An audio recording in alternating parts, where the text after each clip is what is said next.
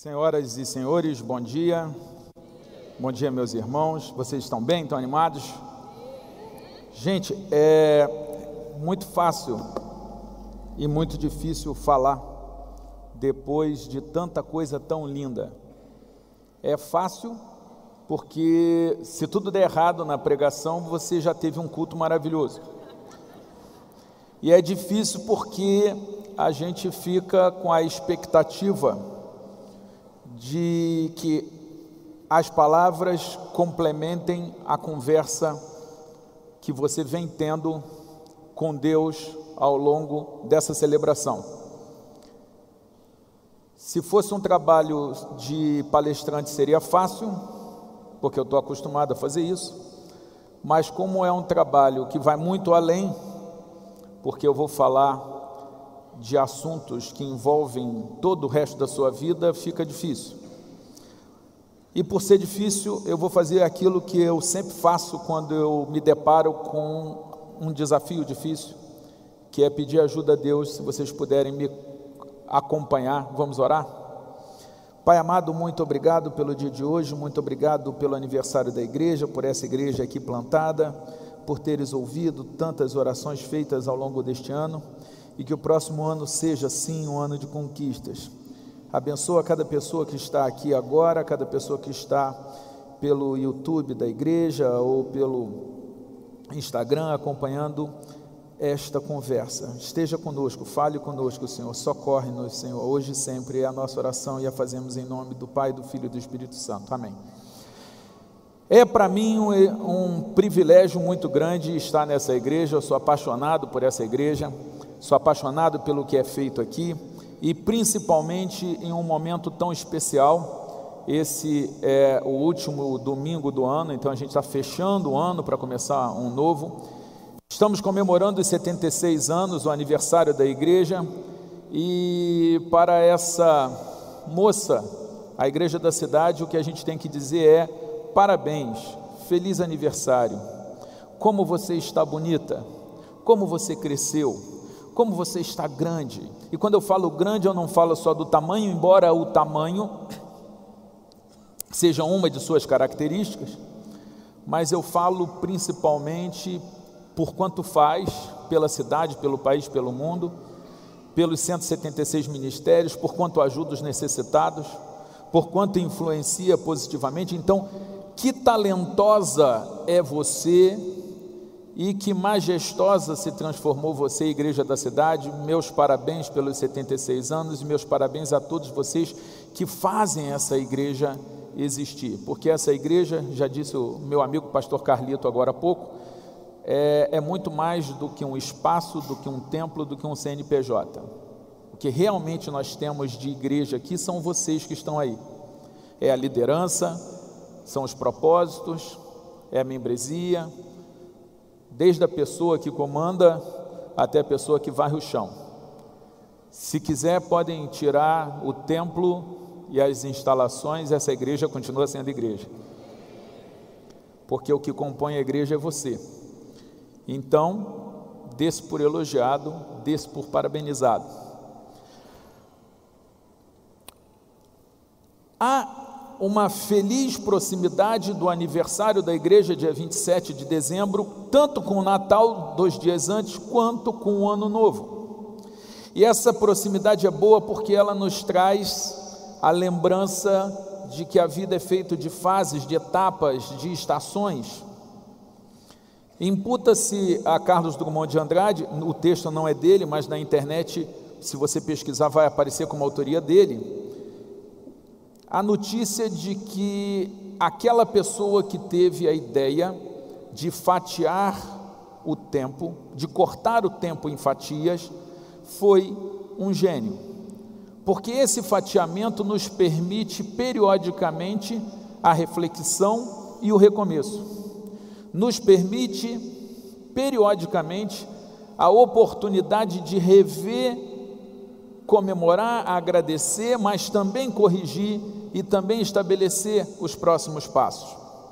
Por exemplo, o ano de 2019 vai ser um ano de conquistas. Nos permite o recomeço. É óbvio que qualquer momento é momento de recomeço. Você não precisa de uma data especial, de um aniversário para recomeçar algo na sua vida, mas é óbvio que as datas especiais são um convite ao recomeço. E o recomeço, o novo começo, a nova oportunidade é uma característica muito presente no cristianismo. Jesus, em Marcos 1,15, ele vem e fala: arrependei-vos e crede no Evangelho. Ele fala: arrepender. Você pode mudar de ideia, você pode mudar de caminho, você pode mudar de história. E Jesus vem e fala: olha, mude a sua história. Então ele fala de mudança e ele fala crede, ele fala de mudança e fala de fé. E o que que a gente pode ter de melhor para o ano 77 desta igreja ou para o ano 2019 da era cristã do que motivação, do que mudança e do que fé?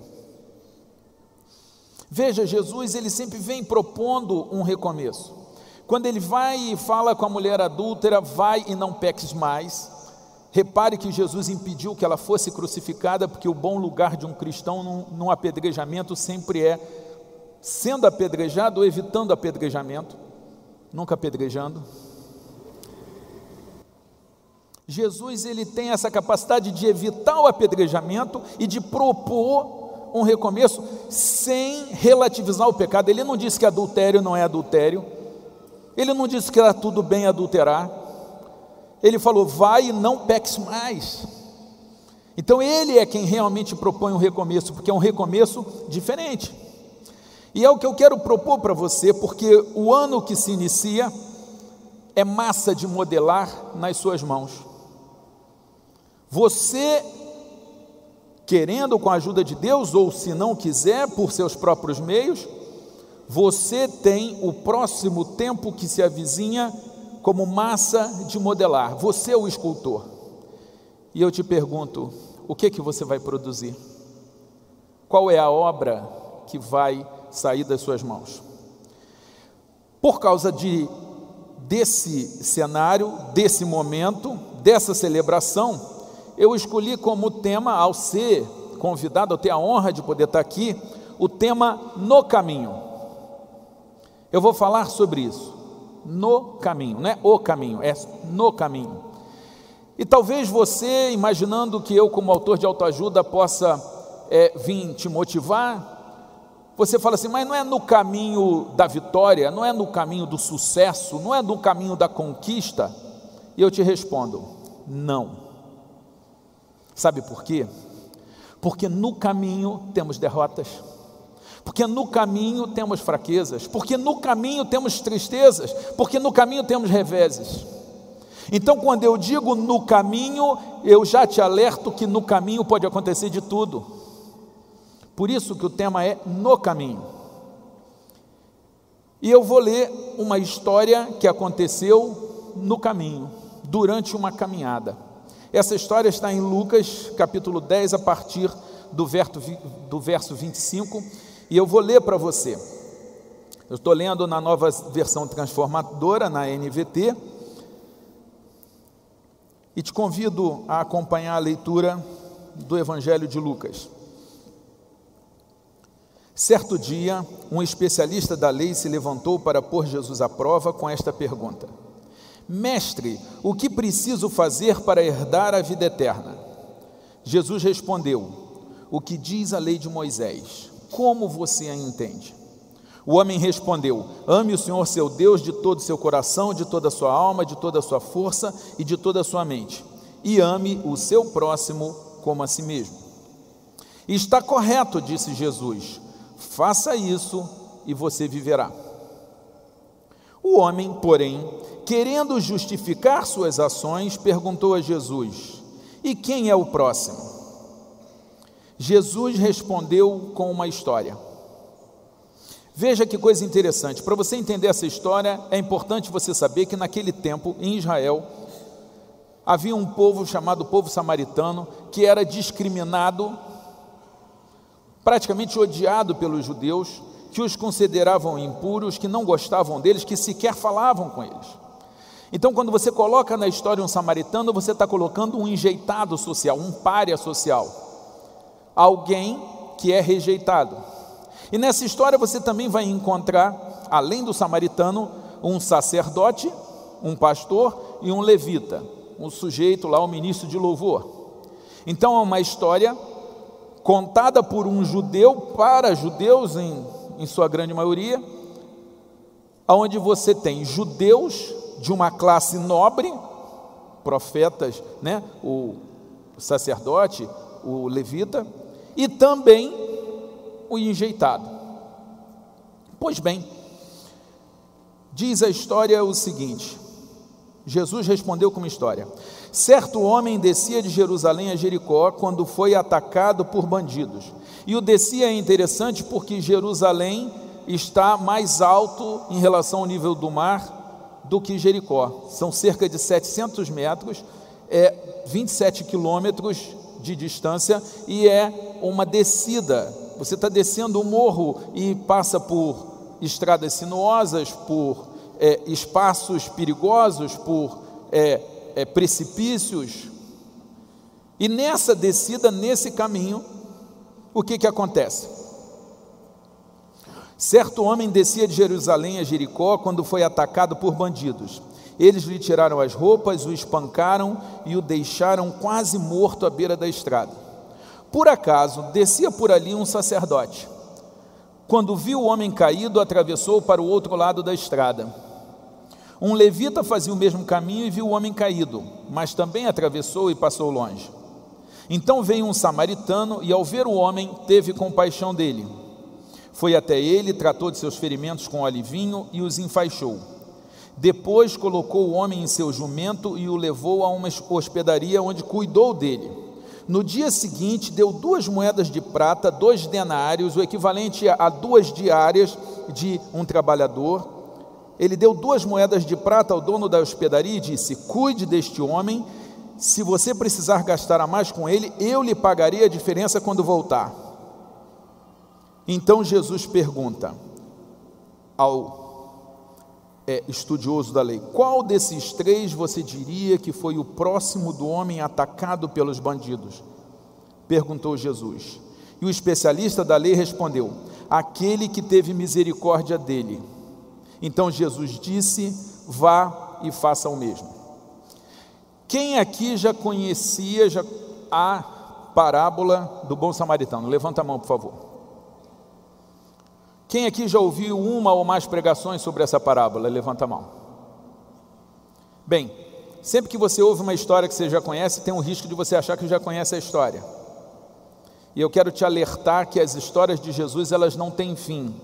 Elas são camadas cada vez mais profundas. Então presta atenção e pede aí, falando: "Deus, eu quero aprender algo novo hoje".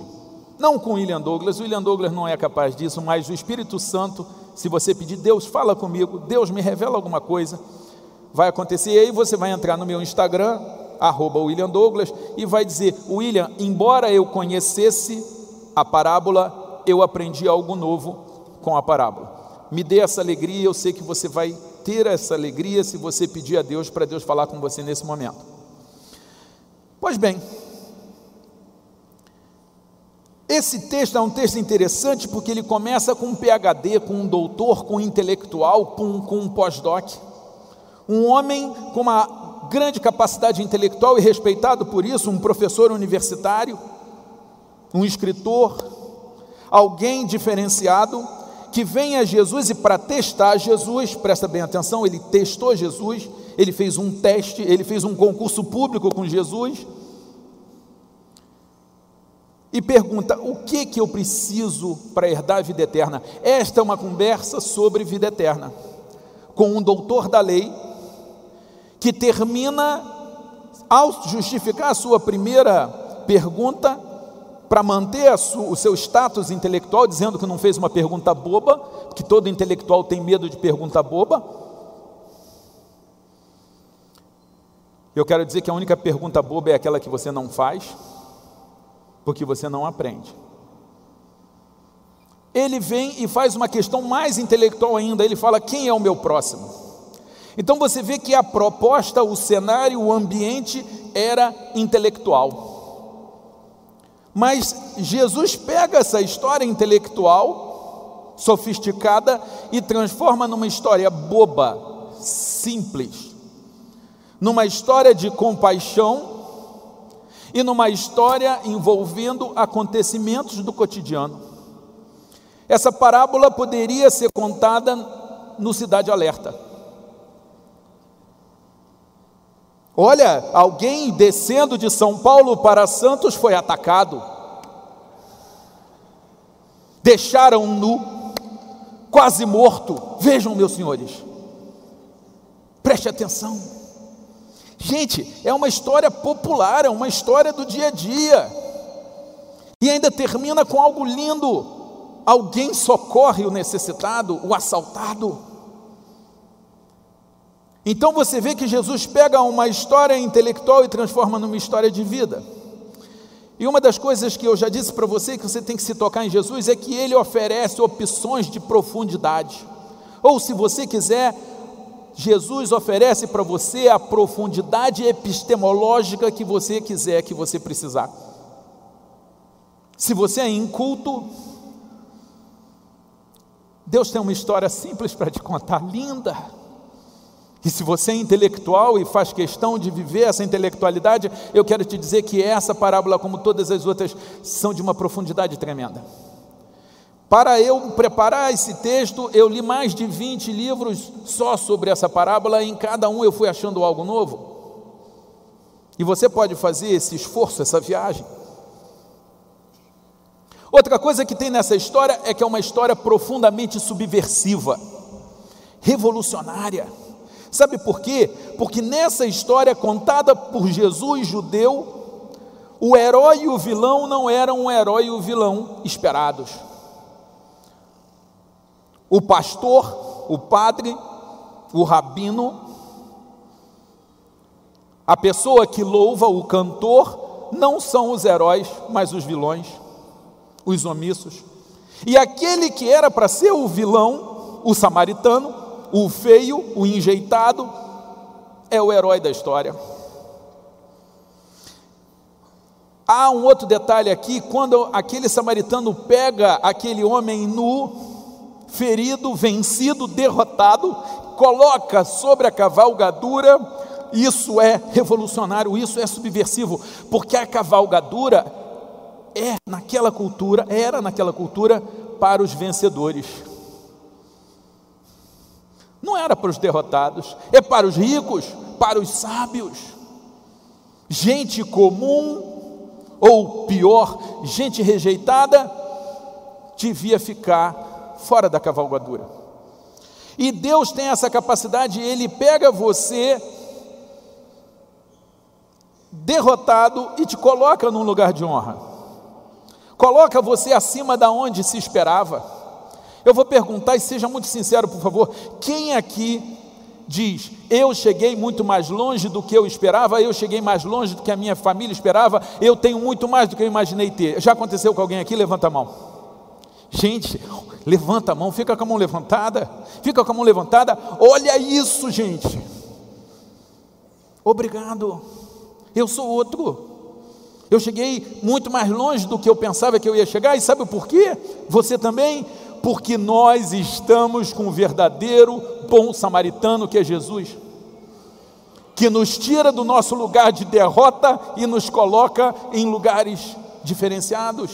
Isso está lá em Salmo 113, está em 1 Samuel 2,8. Deus pega o pobre e o constitui autoridade, o constitui príncipe, e lhe dá honra. E a gente vê isso decalcado aqui. Tem essa referência na história. Não é só descer em Marvel que tem várias referências.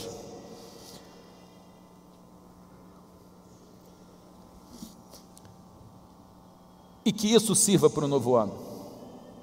Nas histórias que Jesus conta, e nas histórias que Jesus escreve quando a pessoa deixa Jesus participar da história, se você deixar Jesus participar da sua história, ele vai escrever uma nova história com você.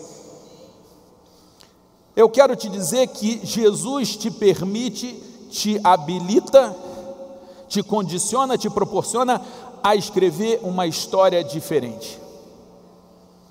Na entrada do ano 77 dessa igreja, no ano 2019 dessa era, eu quero te dizer: você pode deixar de ser o vilão e ser o herói, o derrotado e o passa a ser o vitorioso. E se não se cuidar e se esmorecer e se ficar arrogante, você pode deixar de ser o herói e se transformar no vilão. Toma cuidado. Porque os heróis esperados aqui deixaram de fazer os seus devidos heroísmos e por isso se transformaram nos vilões. E toma cuidado, porque foram justamente os religiosos que deixaram de cumprir aquilo que se esperava deles.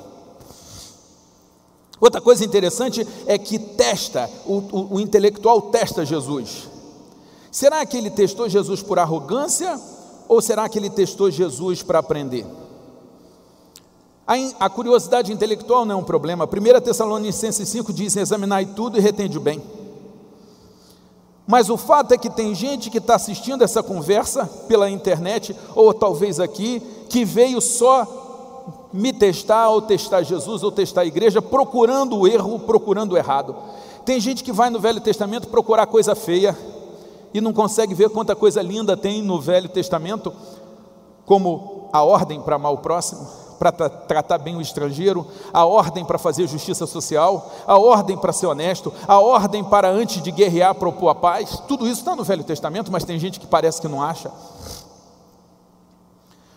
Veja, uma das coisas que talvez seja aquilo que você vai pegar nessa conversa, porque essa conversa é igual café da manhã de hotel. Eu vou falar um monte de coisas, assim como hoje de manhã, lá no hotel onde eu é, dormi, tinha um monte de comida diferente. Eu não comi todas, eu só comi aquelas que eu quis, aquelas que eu escolhi. Eu espero que você, dessa conversa, desse banquete servido pela palavra, servido por Jesus Cristo, que você escolha algumas coisas e leve. Eu vou te dizer a diferença entre moscas e abelhas. Moscas e abelhas não se distinguem pelo seu esforço. Ambas são capazes de voar quilômetros e quilômetros em busca daquilo que aspiram, daquilo que desejam. A verdadeira diferença entre moscas e abelhas é porque as, as, as abelhas procuram pólen, procuram alimento, procuram algo que vai ajudar a natureza, que vai polinizar o mundo, algo que vai transformar em algo doce o mel, Enquanto isso, as moscas, também esforçadas, também dedicadas, também trabalhadoras, procuram, os senhores sabem o que? Lixo, detrito, dejeto. E eu te pergunto se você, na sua vida, você tem sido mosca ou abelha. Porque se até hoje você foi mosca, que saia daqui abelha. Se até hoje foi abelha, que saia aqui abelha. Porque se você chegar nessa igreja maravilhosa e quiser dar uma de mosca, você vai achar coisa feia. Se você quiser fazer isso no seu casamento, você vai achar coisa horrorosa. Se você quiser fazer isso na sua vida, vai achar coisa muito ruim. Mas porque você é mosca, se comporta como mosca. Mas, se escolher ser abelha, esta igreja, seu casamento, seu filho, sua vida, sua empresa, sua história, tem muita coisa deliciosa para você se nutrir e aproveitar. O William, essa história de mosca e de abelha é bíblica? Tem base bíblica? Tem. Jesus diz que a árvore ruim produz fruto ruim e que a árvore boa produz fruto bom. E se você tem sido mosca até hoje, eu quero dizer, lamento, os fatos indicam que você tem sido mosca. Tem mosca dentro de você. Como você resolve isso? Daqui a pouco eu vou te dar a oportunidade de você vir aqui na frente. E você vai falar: Jesus, eu tenho agido como mosca, tratado minha família como mosca, tratado minha vida como mosca, muda o meu interior. Você vem no lugar certo porque Jesus cura, Jesus transforma, Jesus liberta, Jesus salva. Então, talvez a nossa conversa nessa manhã de final de ano e de início do próximo ano seja: eu vou começar a ser abelha não mosca. É o convite, um dos vários convites que eu vou te fazer aqui. Outra coisa muito clara que tem nesse texto é que o cristão é chamado a ser solidário, a fazer ação social, a ter empatia, ajudar o próximo, a ter altruísmo. E olha, podem falar o que quiser de nós, os cristãos, os radicais, os tolos. os malucos, os isso e aquilo. Pode falar o que quiser da gente, mas ninguém faz altruísmo, obra social como nós. Nós sujamos as mãos nós vamos aos presídios, nós vamos aos locais de tragédia, nós vamos aos orfanatos. Aliás, nós montamos os orfanatos, nós montamos os hospitais, nós montamos as igrejas. Se você for olhar, a história do cristianismo é a história dos direitos humanos, é a história de proteção do necessitado, é a história da revolução, mas de uma revolução com amor, não com ódio. Nós temos essa tradição e você faz parte dessa tradição, e você, por favor, continue com essa tradição. Outra coisa que tem aqui que pode ser a mensagem de Deus para você hoje é que os religiosos dessa história foram omissos. Os religiosos dessa história, aqueles que deviam amar o próximo, aqueles que deviam amar os samaritanos, porque a Bíblia manda amar o estrangeiro, eles simplesmente passaram para o outro lado da rua. E veja, eles voltavam de Jerusalém, eles voltavam do culto, meus irmãos. Eles tinham ido ao culto, eles tinham ido à igreja, eles tinham louvado, eles tinham cantado, eles tinham ouvido a palavra, mas eles tinham teflon na alma, eles eram impermeáveis. Meu irmão, minha irmã, você não pode ser impermeável ao bem. Você tem que sair daqui diferente, mexido, incomodado, alegre disposto a ser diferente no caminho. Você pode ter teflon, você pode ser impermeável ao mal, à vida de mosca, mas jamais à vida de abelha. Então toma cuidado que nós religiosos somos desafiados pelo Cristo a sermos infectados pelo Evangelho. E eu falo infectado porque se eles tocassem no estrangeiro, se eles tocassem no sangue, se eles tocassem no homem nu, eles seriam considerados impuros pela lei. Jesus Cristo diz: os seus rituais são menos importantes do que o amor. Os seus rituais intelectuais, religiosos, sociais inferiores àquilo que você deve fazer, que é amar o próximo. E Deus fala: não seja impermeável, não saia dessa conversa aqui ou na internet impermeável, não saia do jeito que você entrou, não seja teflônico. Mas essa história tem mais, essa história fala do caminho. E se você olhar, a Bíblia mostra várias pessoas sendo impactadas no caminho. Moisés, que enquanto ficou com o povo, Moisés e o povo ficou no Egito, eram escravos acomodados. A vida só mudou quando eles foram para o caminho, quando eles andaram em direção ao mar, quando eles pararam de temer. Aí eles acharam a terra prometida. Anote aí, toda terra prometida tem um deserto antes. Sem deserto, sem mudança, sem deserto, sem crescimento. Não é para você ficar a vida inteira no deserto, mas você tem que passar pelo deserto. Pedro, caminho marítimo, quando a pesca tinha dado errado, mas ele ajuda Jesus e Jesus disse: Agora você vai pescar comigo. Sem Jesus no barco, pesca ruim. Com Jesus no barco, pesca boa. E Jesus fala: Eu vou entrar no barco. E vamos mais fundo a, tua, a minha mensagem para você no novo ano: vá mais fundo. Tente de novo, lave as redes e vá de novo para a pesca, mas vai mais fundo e vai com Jesus no barco. Ah, William, eu não acredito, não tem problema, Jesus aceita a sua ida como fé. Porque Pedro falou: Eu não acredito que vai dar peixe, mas já que és tu que está mandando, eu vou lançar a rede. Se você está aqui e não acredita que pode sair de mosca para abelha, que não pode sair de alguém egoísta para alguém que se preocupa com o próximo, de um mau marido, má esposa, mau professor, mal qualquer coisa que você seja para um bom, qualquer coisa que você queira ser, eu quero te dizer: bota Jesus no barco. Vem aqui daqui a pouco, eu vou te dar a oportunidade, e esse seu gesto no mundo físico vai dizer algo no mundo espiritual, no mundo intelectual, no mundo da física quântica, se você quiser falar de física quântica, que é o começo de uma transformação no caminho. Foi no caminho que Jonas, no caminho errado que Jonas veio a parar na barriga da baleia e escolheu o caminho certo. Foi no caminho que os dez leprosos foram curados? A Bíblia diz: e enquanto caminhavam, foram curados. Foi no caminho da parábola do filho pródigo que o filho pródigo descobriu que era feliz e não sabia. O que que a Bíblia fala sobre o caminho? Que a nossa mais profunda natureza é de peregrino. Meu irmão, minha irmã, você que está aí assistindo essa conversa pela internet, você é peregrino. Você está aqui de passagem. Aproprie-se dessa consciência. Eu sou só um peregrino. Você é só um peregrino, um turista. Se cristão, um embaixador que vem em terra estrangeira representar aquele a quem você serve. Se você se entender no caminho, se entender peregrino, você vai lidar muito melhor com a sua vida, vai aproveitar muito mais, vai aproveitar muito mais cada coisa que você tem, porque você sabe que é passageiro.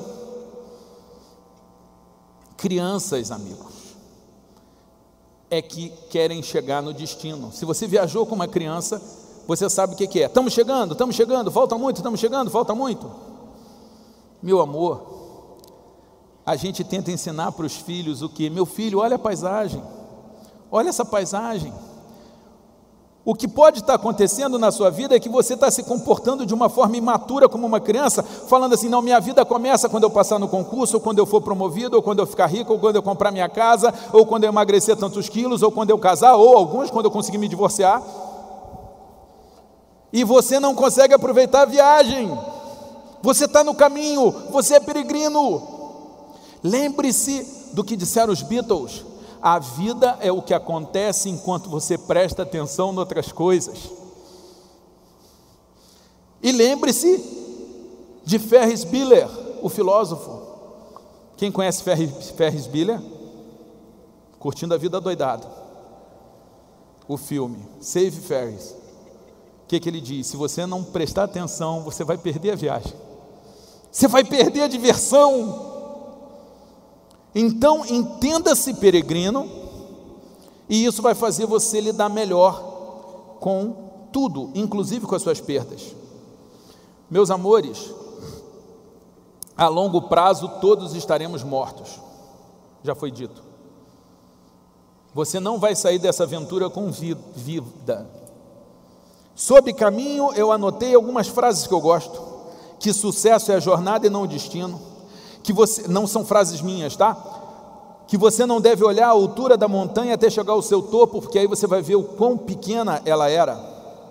Que cada um vai ter a vista da montanha que escalar. Que a vista é linda, mas o que desenvolve musculatura é a subida. Que, como disse Lao uma caminhada de mil quilômetros começa debaixo dos seus pés, começa com o primeiro passo. Que, como disse Antônio Machado, poeta espanhol, Caminhante, não há caminho, mas o caminho se faz ao caminhar. Então você, no caminho de 2019, lembre-se dessas coisas, de aproveitar a paisagem, de saber que você é peregrino, de você se entender caminhante, e quando você se entende caminhante, você está mais preparado para se perdoar por ainda não ter chegado que muitos aqui estão achando que já deviam ter terminado a faculdade, que já deviam isso, que já deviam ter se formado, que já deviam ter sua casa, que já deviam isso ou aquilo. Eu vim trazer a oportunidade de perdão e de paz, dizendo para você: perdoe-se enquanto caminhante por não ter chegado. Apenas continuem a caminhar. No caminho você vai encontrar subidas e descidas. No caminho você precisa de guarda-reio. Não ache que a Bíblia, quando te limita, te atrapalha, ela te protege dos precipícios. Você vai precisar de bússola. A Bíblia é a sua bússola. E quando ela fala para você não ir para o lugar, é porque ela quer te proteger para você chegar no lugar certo. Outra coisa importante de você se entender enquanto caminhante, você vai encontrar gente ruim, você vai encontrar gente má. Tem gente ruim aí fora. Pior, talvez o gente ruim seja você. Mas ainda bem que você veio aqui, porque hoje você pode recomeçar e abandonar o papel de vilão talvez um papel que tenha te sido imposto pela vida, pelo pai, pelo líder religioso, pela sociedade, mas Jesus diz: Eu reescrevo histórias. Eu reescrevo histórias e você pode vir até aqui na frente e falar: Eu quero começar de novo. Você vai ser recebido com pessoas com uma camisa escrito recomeço, porque é da natureza do cristianismo o recomeço. Meu amor, você vai encontrar pessoas que precisam ajuda, de ajuda, você vai encontrar feridos, você vai encontrar o sacerdote o levita que não foram contaminados pelo Evangelho, você vai encontrar o dono da hospedaria que vai te ajudar, você vai encontrar o bom samaritano que te socorre. Há muitos bons samaritanos. O maior deles, Jesus Cristo, mas não é o único. Você vai encontrar bons samaritanos, você vai encontrar pessoas boas, você vai encontrar pessoas que caminham a milha extra. E nesse caminho, você vai precisar de compaixão. A compaixão que teve o bom samaritano, a compaixão que teve Jesus. Mas você precisa começar tendo compaixão por si mesmo. Vou ler um texto da Clarice Lispector, onde ela diz: Faze com que eu tenha caridade por mim mesma, pois senão não poderei sentir que Deus me amou. Isso é bíblico. Amar o próximo como a si mesmo. Se você não consegue ter compaixão, se aceitar, se perdoar, curtir a sua companhia, desculpe, você não vai conseguir fazer isso por ninguém. Nem vai conseguir entender que Deus te amou. Você precisa de compaixão nesse novo ano que se inicia, porque a compaixão te torna mais humano, e você precisa de compaixão porque há pessoas aí fora precisando de compaixão. Agora, uma coisa muito importante: quando eu falo de compaixão, não pense na criança pobre da Etiópia. Não pense na viúva idosa lá no asilo.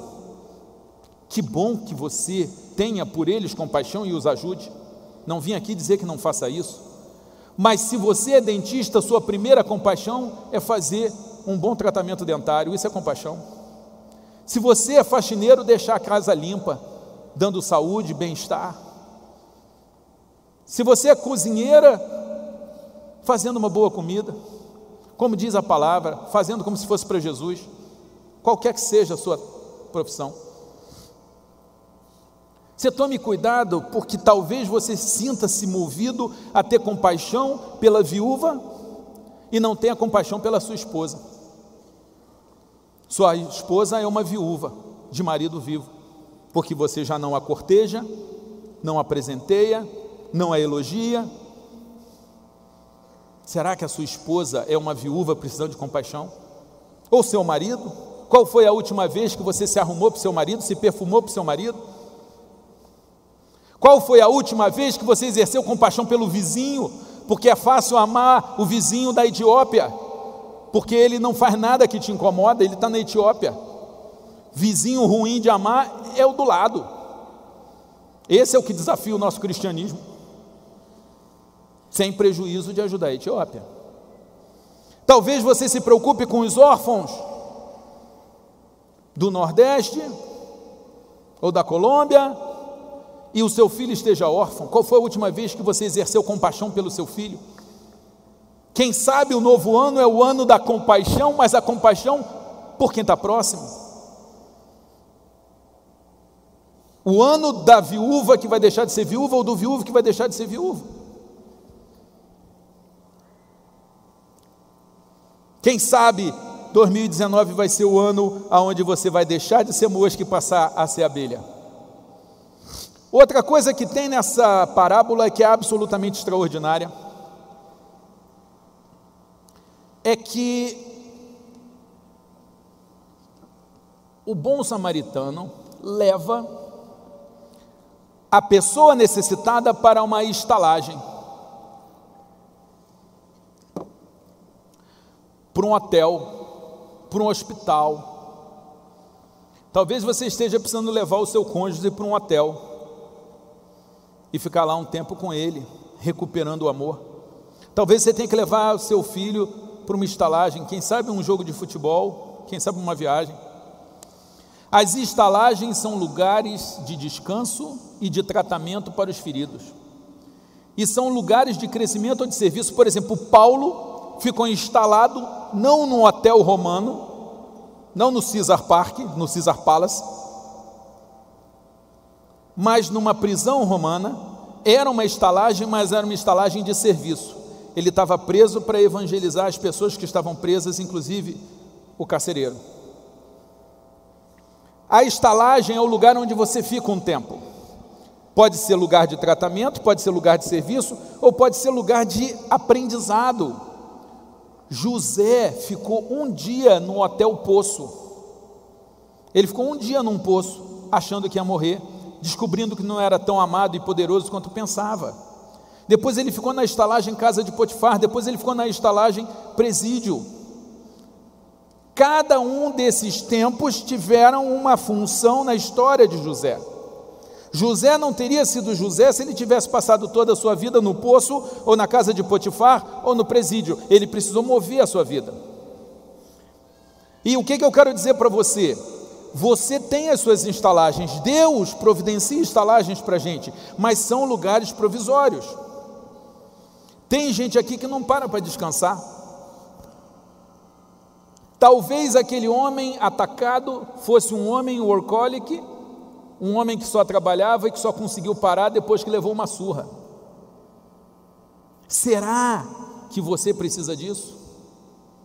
Será que você está precisando levar uma surra? A minha diretora, ela não parava, eu mandava ela parar de trabalhar, ela não parava, porque quando ela acha que é para o bem de serviço, ela me desobedece. Aí ela levou um tombo, ficou 15 dias com licença. Eu falei: Foi Deus que te derrubou, porque você não me obedeceu e ele fez você parar, que era a ordem que eu já tinha te dado antes. William, você é duro com a sua funcionária? Quando necessário, sim, porque você falar a verdade também é uma forma de compaixão, sem ser cruel, mas tem que falar. Será que você precisa ser assaltado, ferido, para você se comunicar com terceiros? Porque aquele homem, se era judeu, jamais falaria com o samaritano.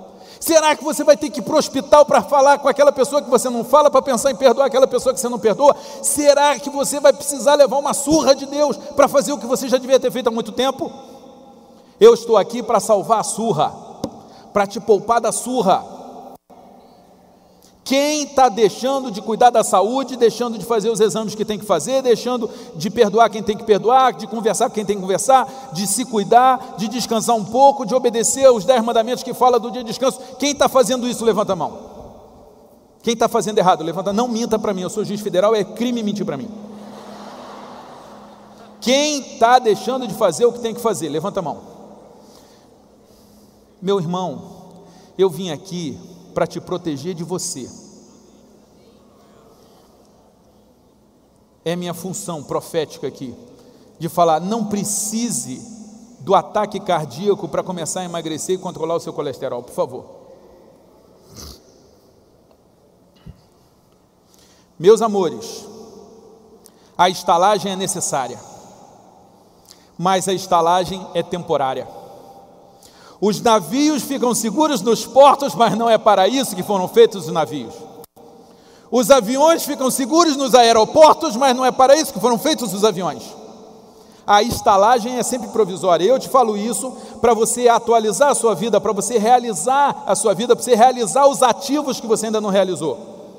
Aquele relacionamento que se findou, aquela empresa que quebrou, aquele emprego que foi perdido, aquele ministério que você não exerce mais, aquela situação econômica ou política, aquele status que você teve no passado e que você gostava e que você perdeu, foram só estalagem. Você tem que se perdoar. Nós estamos vivendo um tempo no Brasil de empobrecimento. Nós voltamos décadas em termos econômicos. Muitas pessoas empobreceram, tiveram que perder seus apartamentos, tiveram que perder suas casas, seus carros, e eu, como juiz federal, eu lido todo o tempo com isso, porque eu cuido desses assuntos. E eu já cheguei com um homem que pediu para não perder a casa, para recuperar o financiamento, e ele, antes ele ganhava muito, ele passou a ganhar menos, ele ganhava 50 mil, pagava 15 mil na casa, tá bom, ele passou a ganhar 20, e ele entrou com uma ação judicial, falando assim, eu, que, eu não quero perder o meu financiamento, eu sentei com ele e falei, meu amor, meu querido, você está ganhando quanto? 20. Quanto que é o financiamento? 15. Se eu te der o que você está pedindo, a sua vida vai ser um inferno. Você tem que entender que a sua vida mudou, cara. Vende essa casa, mas, mas eu vou perder o que eu conquistei. Eu falei, não conquistou, não. Você ainda tem a dívida. Você acha que conquistou? Se você ganhar 20 e você se livrar desse apartamento, não ficar com nada, você vai ter os 20, você vai ter um aluguel, você vai morar, você vai viajar com a tua mulher, você vai viver. O que, que ele precisava entender é que aquela situação estava no passado e que o passado serve para o passado. Vou citar Belchior, velha roupa colorida. O passado é uma roupa que não nos serve mais. Neste aniversário de igreja, neste Réveillon, por favor, larga o passado, larga a estalagem, volta para a sua vida, a vida para frente, a vida que anda, a vida avante. Quem aqui está sofrendo com a dívida não paga com amor perdido, ou caso grave, com a pessoa que você perdeu? Talvez um falecimento de um pai, de um filho, mas eles terminaram a jornada deles, a sua não terminou, eles não estão mais no caminho, mas você está no caminho. Quem aqui está vivendo o passado, sofrendo o passado?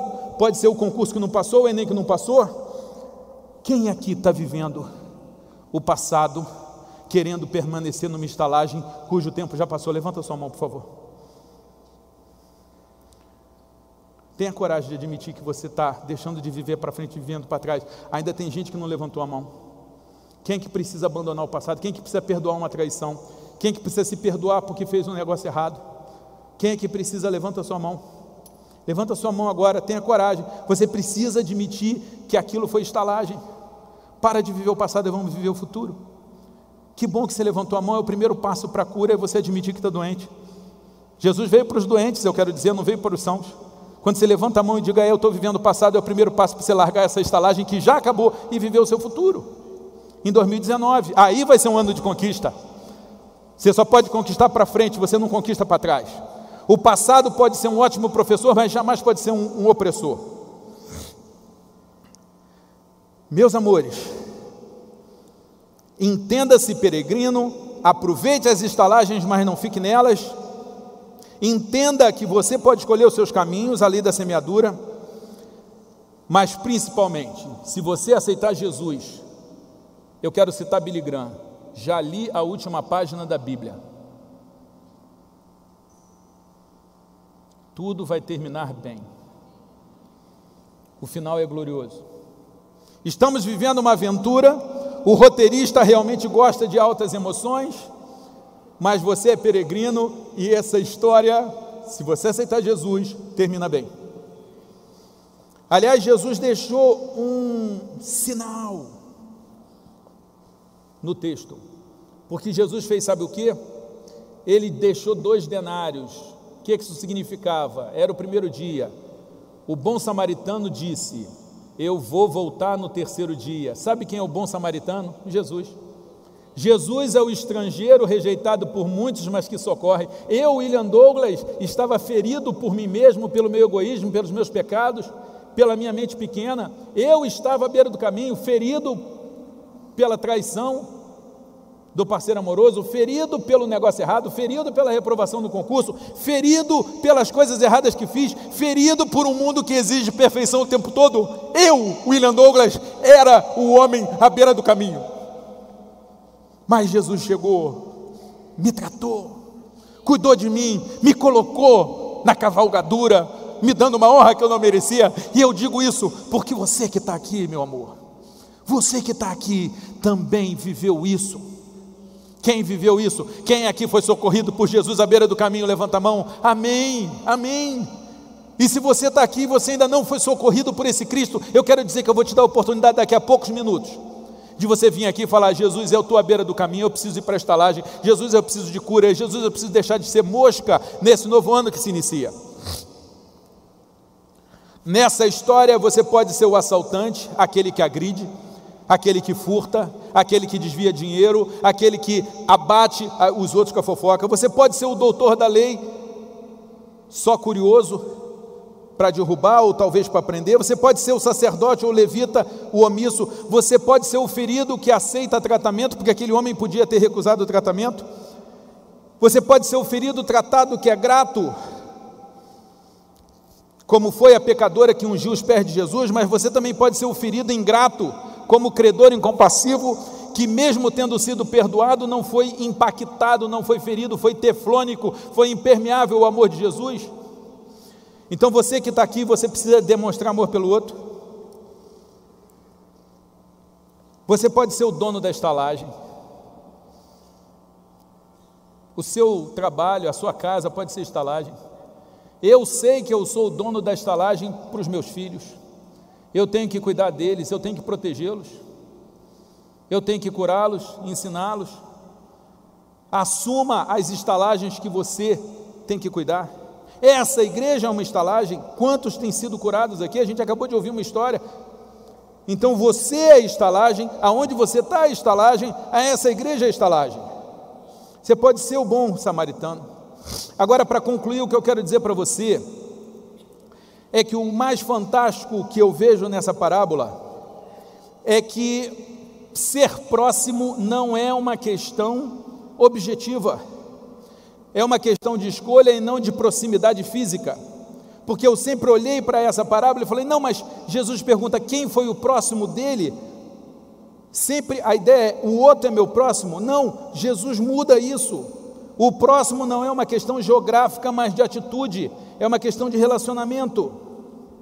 Jesus faz uma inversão conceitual, de próximo objeto para próximo sujeito. Próximo, na verdade, é tornar-se próximo. O próximo não é somente o outro para mim, mas principalmente eu para o outro. Próximo e amor ao próximo não é uma questão que se discute, mas um valor que se vive. Jesus é aquele que fala para tratar o outro como a gente gostaria de ser tratado. Jesus é aquele que fala para nós amarmos os nossos inimigos. Jesus é aquele que fala para nós amarmos independentemente de merecimento, porque Ele primeiro nos amou, independente dos nossos merecimentos. Olha o que eu vou te dizer. Na lógica humana e na lógica secular, amor e proximidade é apenas para quem merece. Só que não merece é quem mais precisa. Logo, quem mais merece, quem mais precisa é quem mais merece. Vou repetir.